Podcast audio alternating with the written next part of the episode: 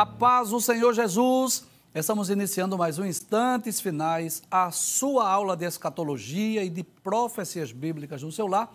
Muito obrigado por sua audiência. A você que é aluno dessa escola, a você que gosta de estudar as profecias bíblicas, os eventos escatológicos, a você que é um telespectador assíduo dos Instantes Finais e acompanha a nossa programação pela TV ou pela internet. Você tem duas opções na internet, né? Você tem o Rede Brasil Oficial e o IEADP Live. Que Deus te abençoe. Que as bênçãos de Deus continuem sendo derramadas sobre a sua vida, sobre toda a sua família. Seja muito bem-vindo aos instantes finais. Eu quero agradecer também a você que tem enviado sua mensagem para nós. Agradeço as suas orações. Obrigado pelas mensagens que são enviadas diariamente para, para nós através do WhatsApp do programa, através do Instagram, através do Facebook.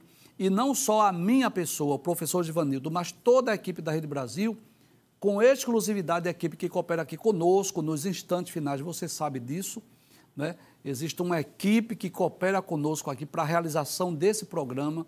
E eu falo agora em nome da equipe. Nós nos sentimos felizes em receber a sua mensagem, não só aquela mensagem de parabéns e elogios, mas também aquela crítica construtiva, a sua sugestão e a sua opinião para nós, que é enviada através do WhatsApp 994661010.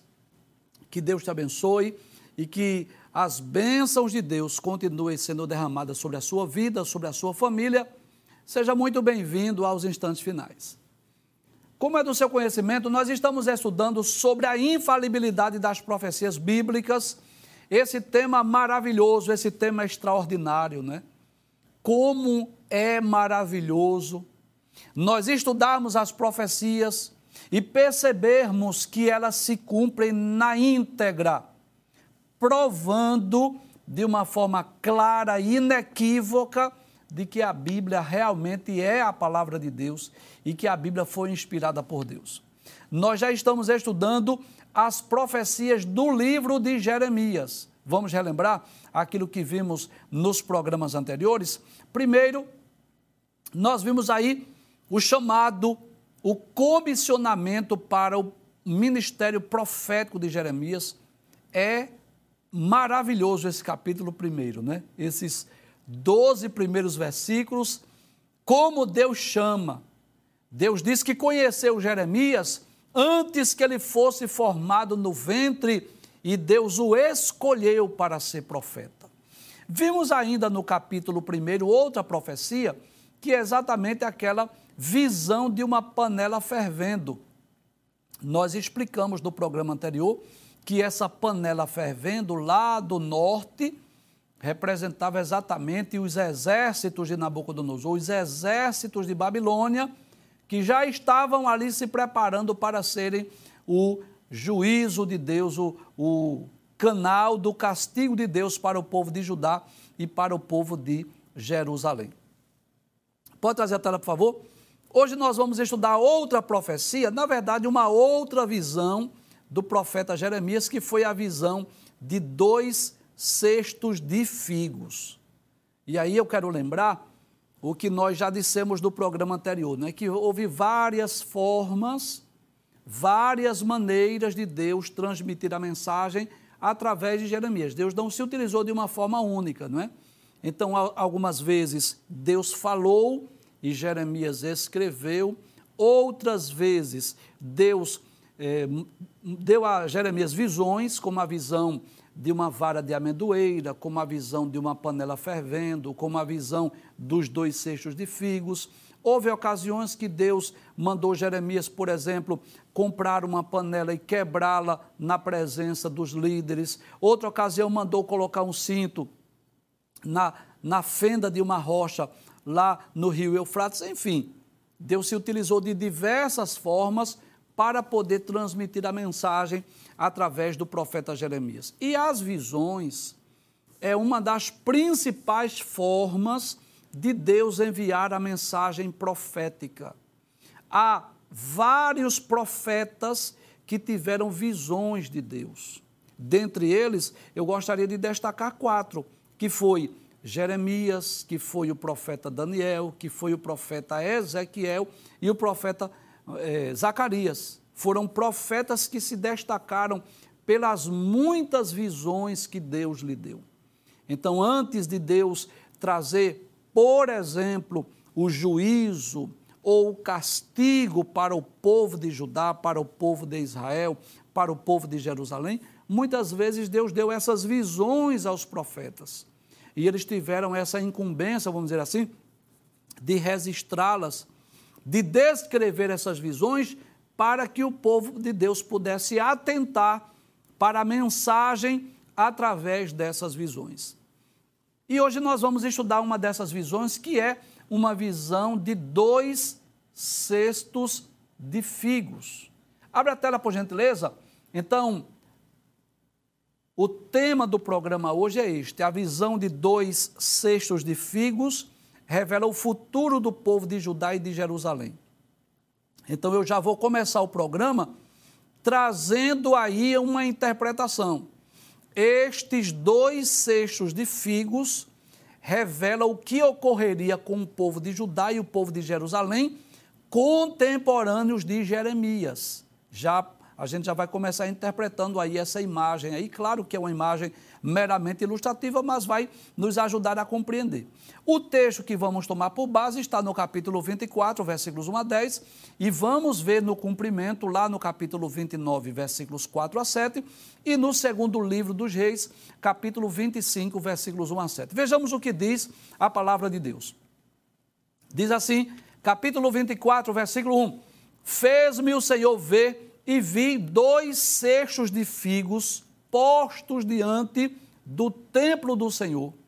Depois que Nabucodonosor, rei da Babilônia, levou em cativeiro a Jeconias, filho de Joaquim, rei de Judá, e os príncipes de Judá, e os carpinteiros e os ferreiros de Jerusalém, e os trouxeram a Babilônia. Bem, aí nós já vamos trazer aqui algumas informações importantíssimas é que nesse capítulo de número 24 do livro de Jeremias, já haviam ocorrido duas deportações para a Babilônia. Você sabe disso, nós já estudamos aqui, que a deportação para a Babilônia ocorreu em três etapas, de 606 a 586, durante um período de aproximadamente 20 anos foram três levas de judeus que foram levados por Nabucodonosor para a Babilônia. Na primeira leva foram os nobres, inclusive o profeta Daniel e seus amigos, Sadraque, Mesaque e Abednego. Na segunda leva foi o profeta Ezequiel, foi a ocasião que foram 10 mil judeus para a Babilônia. Então, nesse, nessa ocasião em que Jeremias tem essa visão desses dois cestos de figos, diferente da visão da panela, porque quando ele teve a visão da panela era no início do seu ministério. Judá e Jerusalém ainda estavam na sua pátria, agora não. Agora o povo de Judá e Jerusalém estava dividido em dois grupos.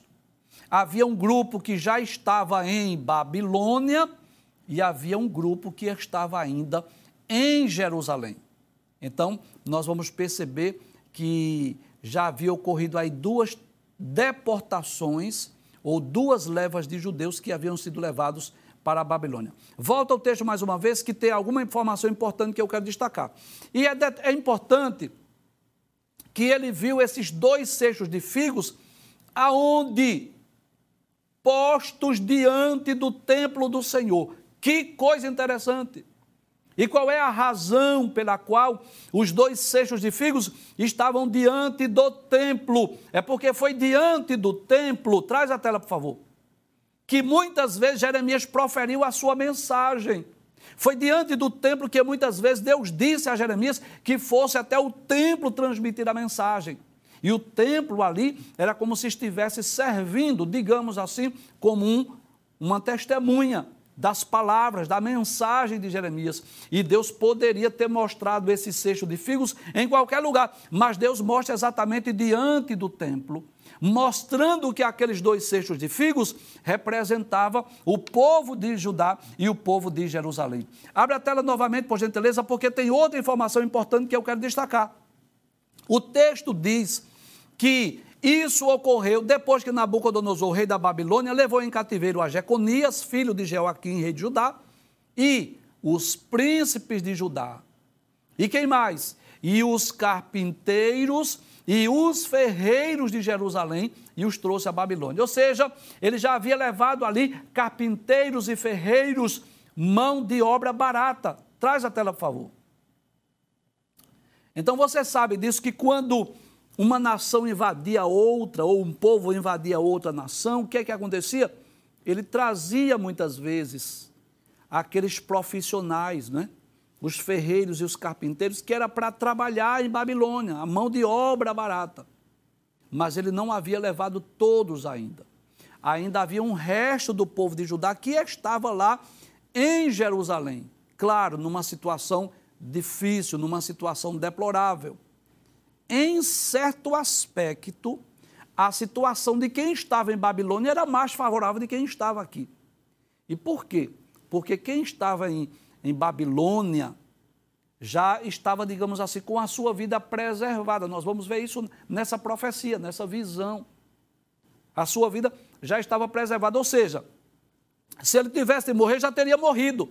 Se foi trazido para a Babilônia, há o interesse de Nabucodonosor de mantê-los aqui para que eles pudessem trabalhar em Babilônia. Quem ficou em Jerusalém ainda tinha o risco de ser morto numa próxima invasão, numa próxima investida de, de Nabucodonosor na cidade de Jerusalém. Abre o texto, por gentileza, versículo de número 2. Aí diz assim: Um sexto tinha figos muito bons, como os figos temporãos. Professor, o que é aquele figo temporão? Aqueles melhores frutos, né? que nasceu na, na estação correta, própria. Eu vou usar uma, uma expressão comum para os nossos dias. É aquele fruto tipo exportação. Aqueles frutos melhores, mais doces, né? Aqueles que chamam a atenção pelo seu, pela sua beleza. Aqueles figos bonitos. Mas o outro cesto tinha figos muito maus que não se podia comer de maus queros, ou seja, eram amargos, eram intragáveis. Dois tipos de fruto, e a princípio a gente pergunta, e o que significa esses dois seixos? Passe o texto, por gentileza, versículo de número 3, diz assim: E disse-me o Senhor, que vês tu, Jeremias? E eu disse: figos, os figos bons, muito bons, e os maus, muito maus, que não se podem comer de maus que são. Então, a princípio, Jeremias não sabia a interpretação. O que Jeremias vai dizer a Deus é apenas o que ele estava vendo. Eu estou vendo dois seixos de figos. Um, uns figos são bons, muito bons, e outros são maus, que não se pode nem comer de maus que são. Passe o texto, por gentileza. Pode passar. No versículo de número 4 e 5, aí diz assim: Então veio a mim a palavra do Senhor dizendo: Assim diz o Senhor, o Deus de Israel como a estes bons figos. É Deus que vai trazer a interpretação. É Deus que vai dizer a Jeremias o significado dos dois seixos de figos. Primeiro, Deus vai explicar quem são os figos bons. Ele diz: Como a estes bons figos, assim conhecerei aos de Judá levados em cativeiro, e que eu enviei deste lugar para a terra dos caldeus para seu bem. Que coisa extraordinária. Esse cesto de bons figos estava representando os judeus que foram levados por Nabucodonosor para a Babilônia. Eu já disse aqui em outros programas, mas eu vou relembrar que quando nós pensamos no cativeiro babilônico, nós não vamos pensar apenas em juízo, apenas em castigo, apenas em julgamento. Não só isso, mas vamos ver uma extensão da misericórdia de Deus. Que quer que o povo se volte para. Que quer que o povo reconheça que não vale a pena servir a outros deuses. E não é isso que acontece hoje?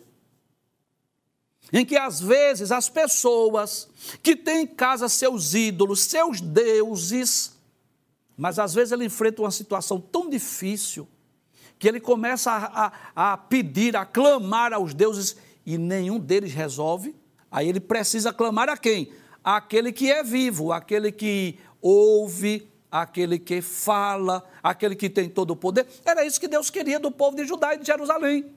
Que eles reconhecessem que não vale a pena confiar em deuses feitos por mãos humanas. Como é que eles iam, por exemplo, ao bosque? Como é que eles iam, por exemplo, às, às florestas? Arrancavam madeira, fazia o ídolo e dizia que aquele ídolo era o seu Deus, que aquele ídolo havia livrado ele lá do, do, das mãos de Faraó no Egito, ou que aquele Deus que ele fez lá da árvore, lá do bosque, estava mandando sol e chuva e estava fazendo a terra produtiva. Claro que não eram eles. E é interessante que esse cesto de figos bons, Deus começa a dizer a Jeremias: são aqueles que eu levei. Levei para a Babilônia e levei para o seu bem. E o que é que nós aprendemos? Que às vezes Deus nos leva para lugares de sofrimento, para lugares onde vamos derramar lágrimas, onde vamos chorar, mas Deus está querendo o nosso bem. Às vezes Deus, Deus nos leva para os desertos da vida. E é lá que nós choramos, sofremos e lamentamos, mas é lá que nós somos purificados, que nós vamos sendo mais limpos, como a prata, como o ouro, que submetidos a altas temperaturas vai queimando as escórias e vai se tornando ainda mais valioso.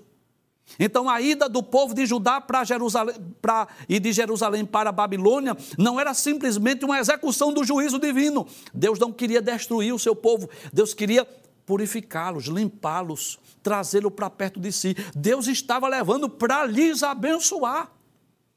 Volta o texto mais uma vez. Aí diz assim: de, assim diz o Senhor, o Deus de Israel: como a estes bons figos, assim conhecerei aos de Judá, levados em cativeiro. Olha que coisa interessante. E que eu enviei deste lugar para a terra dos caldeus. É, é Deus dizendo assim: Nabucodonosor pensa que foi ele, mas não foi ele, fui eu. Eles foram porque Deus entregou nas mãos de Nabucodonosor detalhes para seu bem. Deixa eu falar aqui, por gentileza. Então, se você está, quem sabe, lá na Babilônia, quem sabe, talvez você esteja no lugar que você não queria estar. Talvez o, o momento que você esteja vivendo seja um momento de lágrimas, de choro, de pranto, e talvez você não esteja entendendo, mas Deus te levou para o teu bem. É como se Deus dissesse Nabucodonosor: embora que você tenha homens e exércitos para destruir esses judeus, você não vai fazer isso. Você vai trazer alguns deles para cá. Você vai conduzi-los à Babilônia. E eu vou fazer isso para o bem deles, para que eles possam aprender que não vale a pena servir a outros deuses. E eu vou abençoá-los lá em Babilônia. Que coisa extraordinária. Deus promete que vai abençoá-los. Nós vamos ver daqui a pouco, quando lemos o, o próximo capítulo. Passa até a tela, por gentileza. Versículo de número 6. Olha o que Deus diz. Porém, os olhos sobre eles. Como que diz assim? Eles foram levados, eles foram cativos, mas os meus olhos eu vou colocar sobre eles. Sabe o que significa isso? Deus dizendo assim: eu não vou tirar os meus olhos dele, eu não vou abandoná-los, eu vou pôr os meus olhos para o seu bem e os farei voltar a essa terra. Esses figos bons, esse povo que foi para a Babilônia, eu vou trazê-los, vou trazer de volta essa terra e edificá-los-ei, e não os destruirei, e plantá-los-ei, e não os arrancarei. Então, aquele cesto de figos bons, pode trazer a tela, por favor, é Deus dizendo assim: são aqueles que foram levados para a Babilônia, que Nabucodonosor levou, mas fui eu que enviei, e eu enviei para o seu bem, e eu vou abençoá-los Eu vou colocar os meus olhos sobre eles. E tem mais uma coisa: eles vão voltar. Eles vão voltar a essa terra. Eu vou plantá-los aqui mais uma vez. Eu vou edificá-los mais uma vez. E não vou arrancá-los. Deus estava dizendo: Eu não vou destruí-los. Só que Jeremias viu dois cestos de figos. Os figos bons a gente já sabe. E por dedução, você também já sabe quem são os figos ruins. Sim ou não? Passe o texto, por gentileza. Versículo 7, pode passar. Ainda no versículo 7, Deus continua fazendo promessa para aqueles que foram lá para a Babilônia. Deus diz: Dar-lhe-eis coração para que me conheçam. Ou seja, eles vão me conhecer porque eu sou o Senhor. Lá eles serão curados da idolatria, eles não vão adorar outros deuses. Que coisa interessante, Deus diz: e ser-me-ão por povo, serão meu povo, eu serei seu Deus, porque se converterão a mim de todo o seu coração. Então, aquele povo que foi levado lá para a Babilônia, Aquele povo que foi levado por Nabucodonosor, Deus estava dizendo: Eu vou, eu vou olhar para eles, eu vou abençoá-los, eles vão se converter, eles serão meu povo, eu serei o seu Deus. Deus estava dizendo assim: a ida deles para lá tem um propósito, tem um objetivo. Deus sabe o que faz. Passe o texto, por gentileza, versículo de número 8. Aí diz assim: agora é Deus trazendo a interpretação do outro cesto de figos, que são os figos maus Diz assim: e coma aos figos maus, que se não podem comer, de maus que são. Porque assim diz o Senhor. Quem são agora esses, esses figos maus? Aí Deus começa a dizer: Assim entregarei Zedequias, rei de Judá, e os seus príncipes, e o resto de Jerusalém, tanto os que ficaram nessa terra, como os que habitaram na terra do Egito então, quem são os figos maus? Eu posso dizer que os figos maus representam o rei Zedequias e aqueles que não foram levados para a Babilônia. Aqueles que também fugiram para o Egito, que ainda alimentava a esperança de não ir para o cativeiro. Essa é a verdade. Eles estavam como que alimentando esperança de permanecer na terra, como se Nabucodonosor fosse deixar eles habitando em Jerusalém. E foram aqueles que não creram na mensagem de Jeremias, foram aqueles que mandaram prender Jeremias e colocar Jeremias lá no calabouço, porque Jeremias disse a Zedequias que ele deveria se entregar, mas ele foi considerado um traidor. Então, os figos bons é os que já tinham ido para a Babilônia, e os figos maus, os que ficaram com Zedequias que Deus tinha uma punição especial, um castigo específico para eles. Para aqueles que foram para a Babilônia, Deus disse: Eu vou abençoá-los, eu vou olhar para eles, eu vou trazer de volta para cá, eu vou plantá-los, eu serei o seu Deus, eles serão o meu povo. E para esses figos maus? Então veja que Deus, Deus vai retribuir de acordo com as obras, de acordo com as ações humanas. Aqueles que foram eram oportunidade de restauração, mas os que ficaram, o que resta é juízo, é castigo, por causa do seu coração que era mau.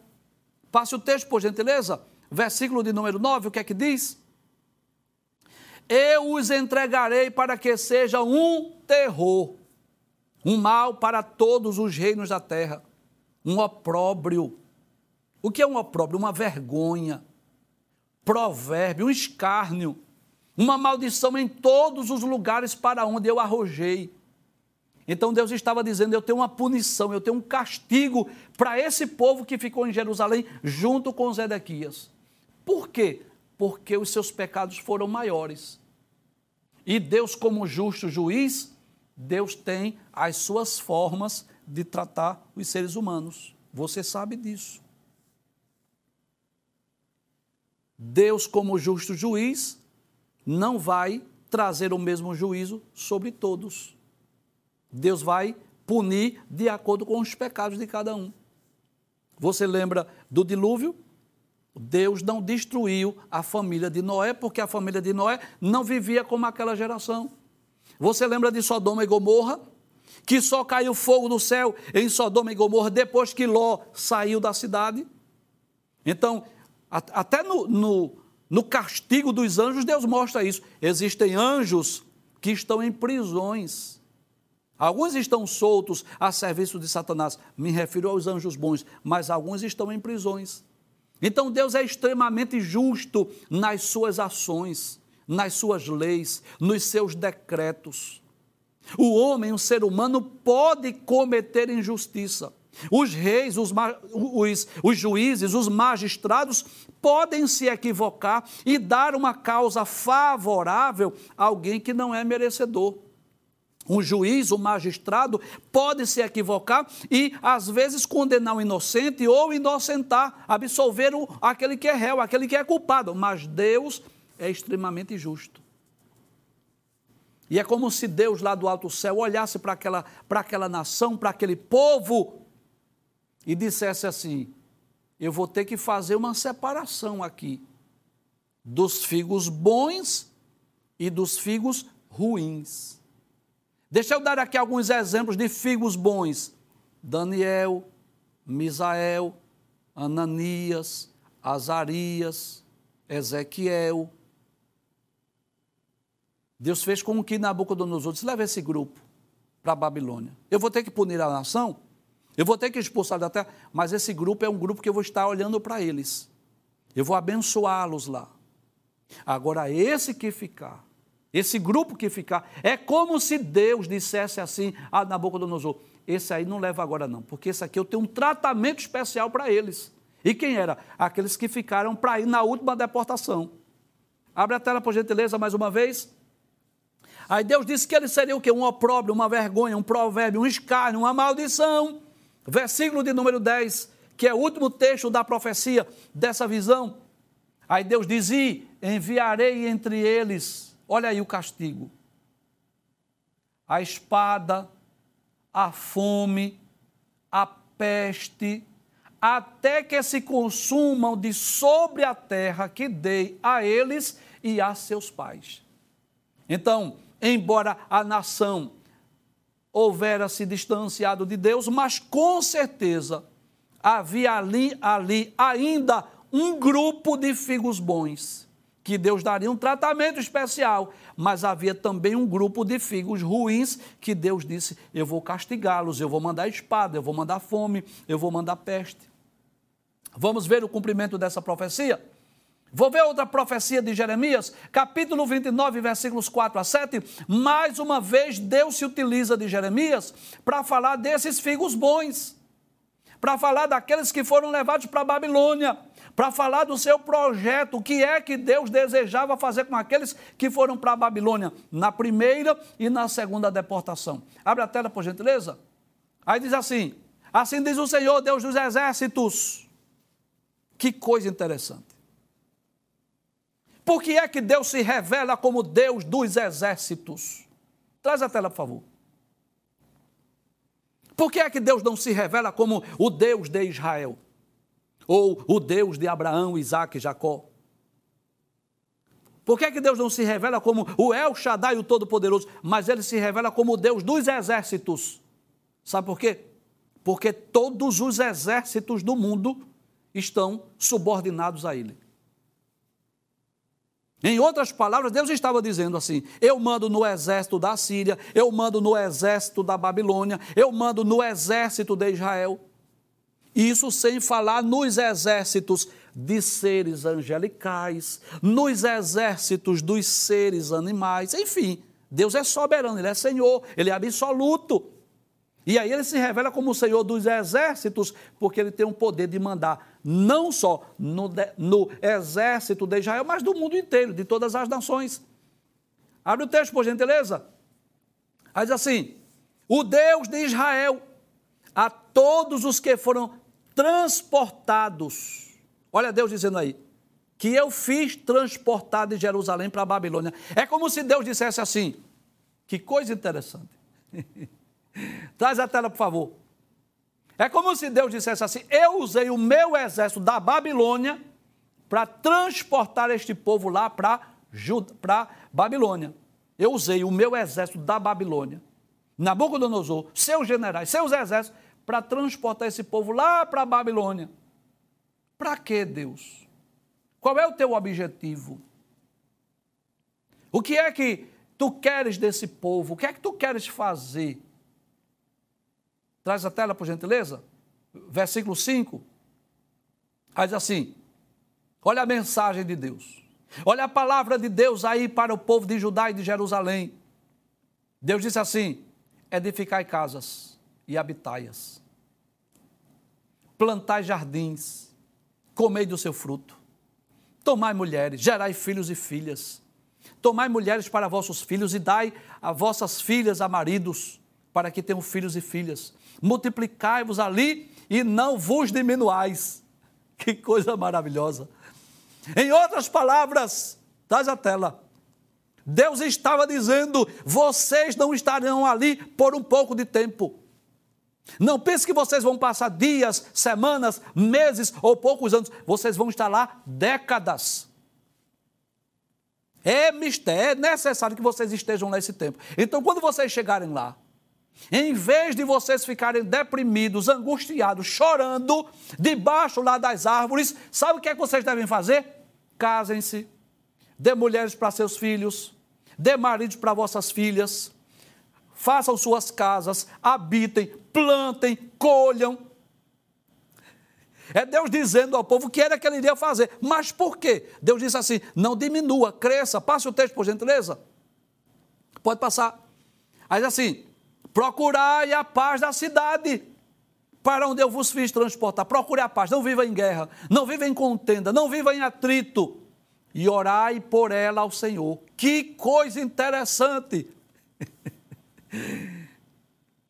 Que coisa. Você está onde? Você está lá em Babilônia, é? Ore pela Babilônia.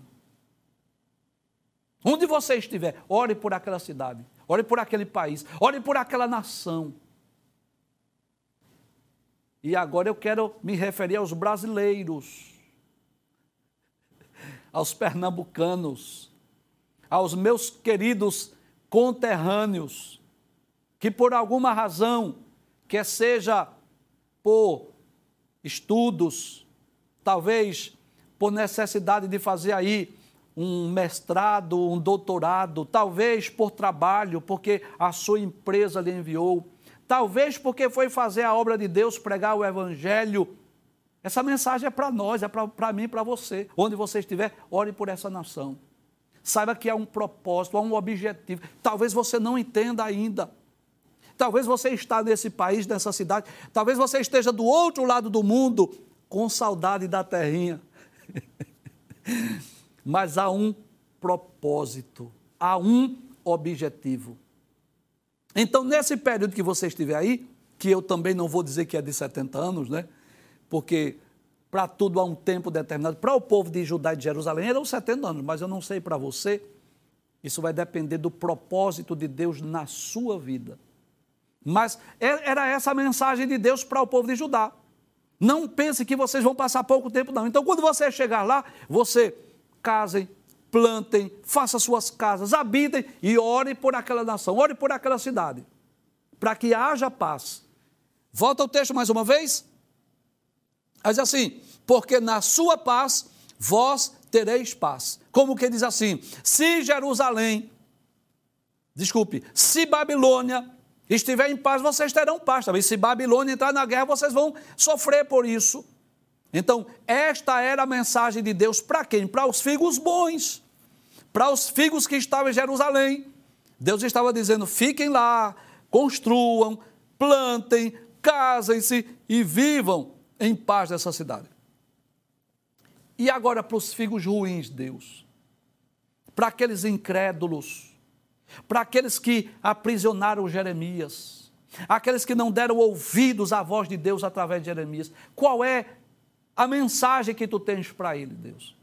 Aí nós vamos ver agora, segundo o livro do Gênesis, capítulo 25, versículos 1 a 7. Olha agora o cumprimento da profecia.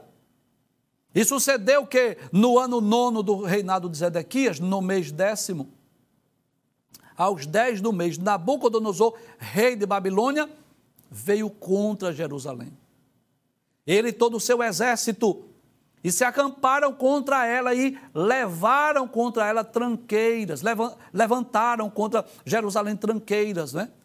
Cercaram a cidade com um grande exército. Para quê? Para punir, castigar Zedequias e aqueles que ficaram. Passe o texto, por gentileza, versículo 2.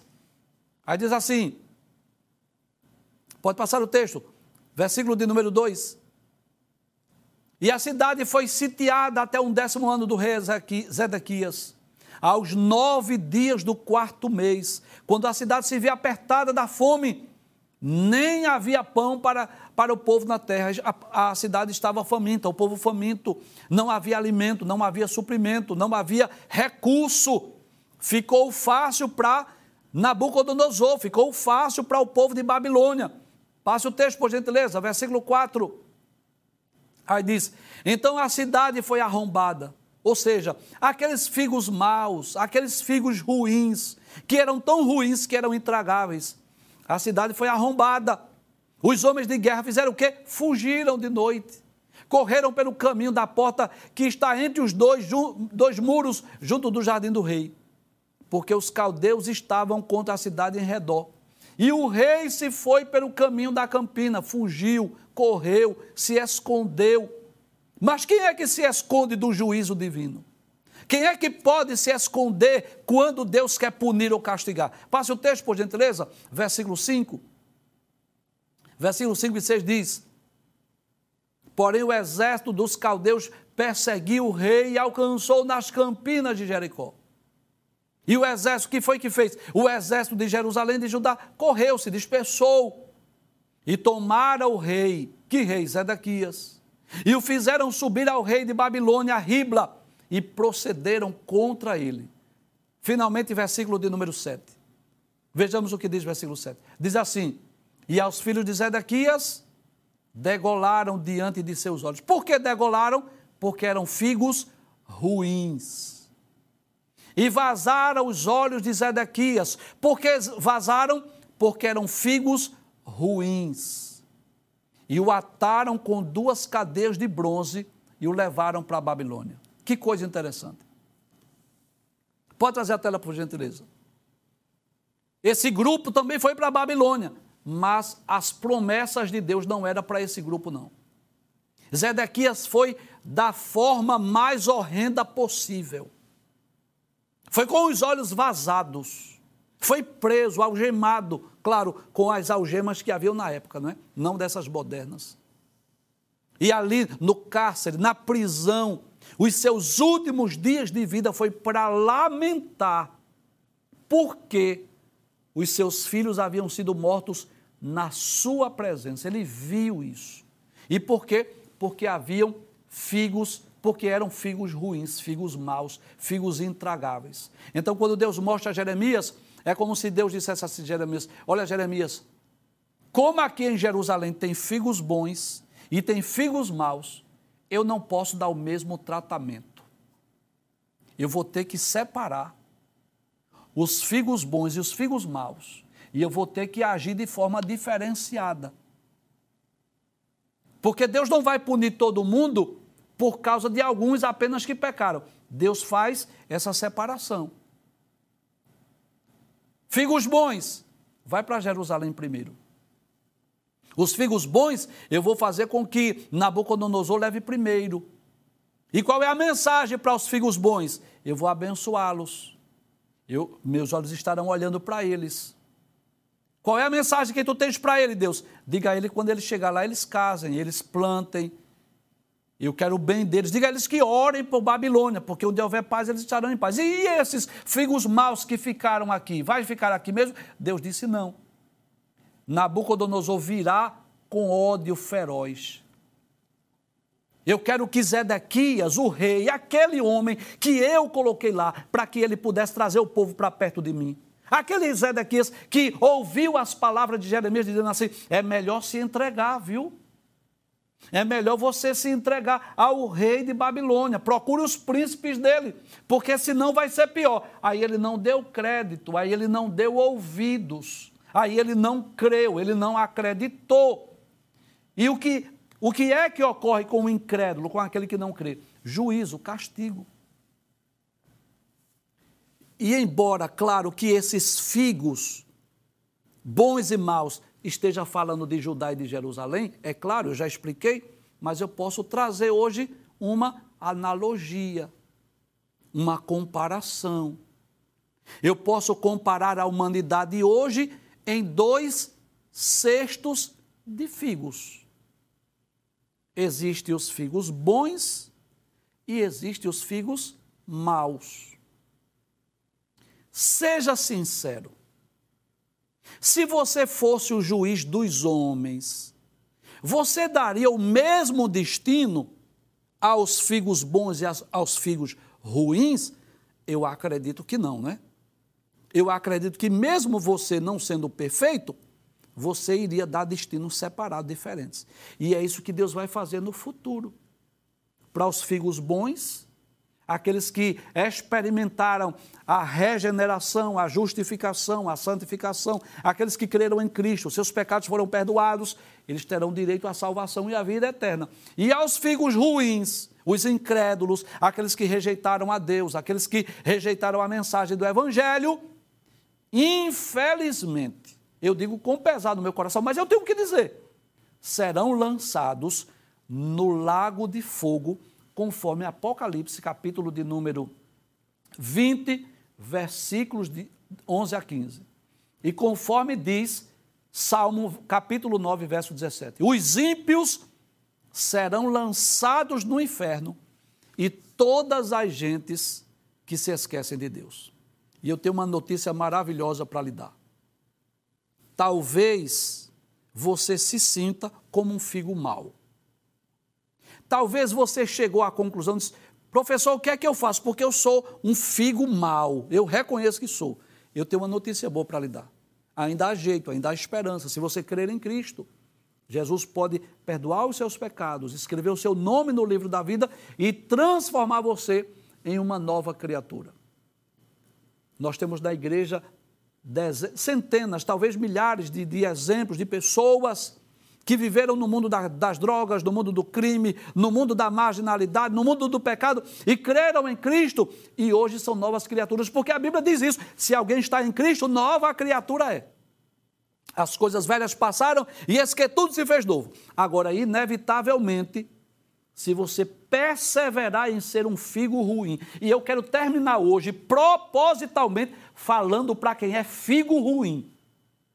Se você se sente um figo ruim e você não tem interesse de mudar de vida, se você não quer ter o seu coração transformado pelo poder do Evangelho, eu quero lhe dizer que o que lhe espera é o fogo do inferno.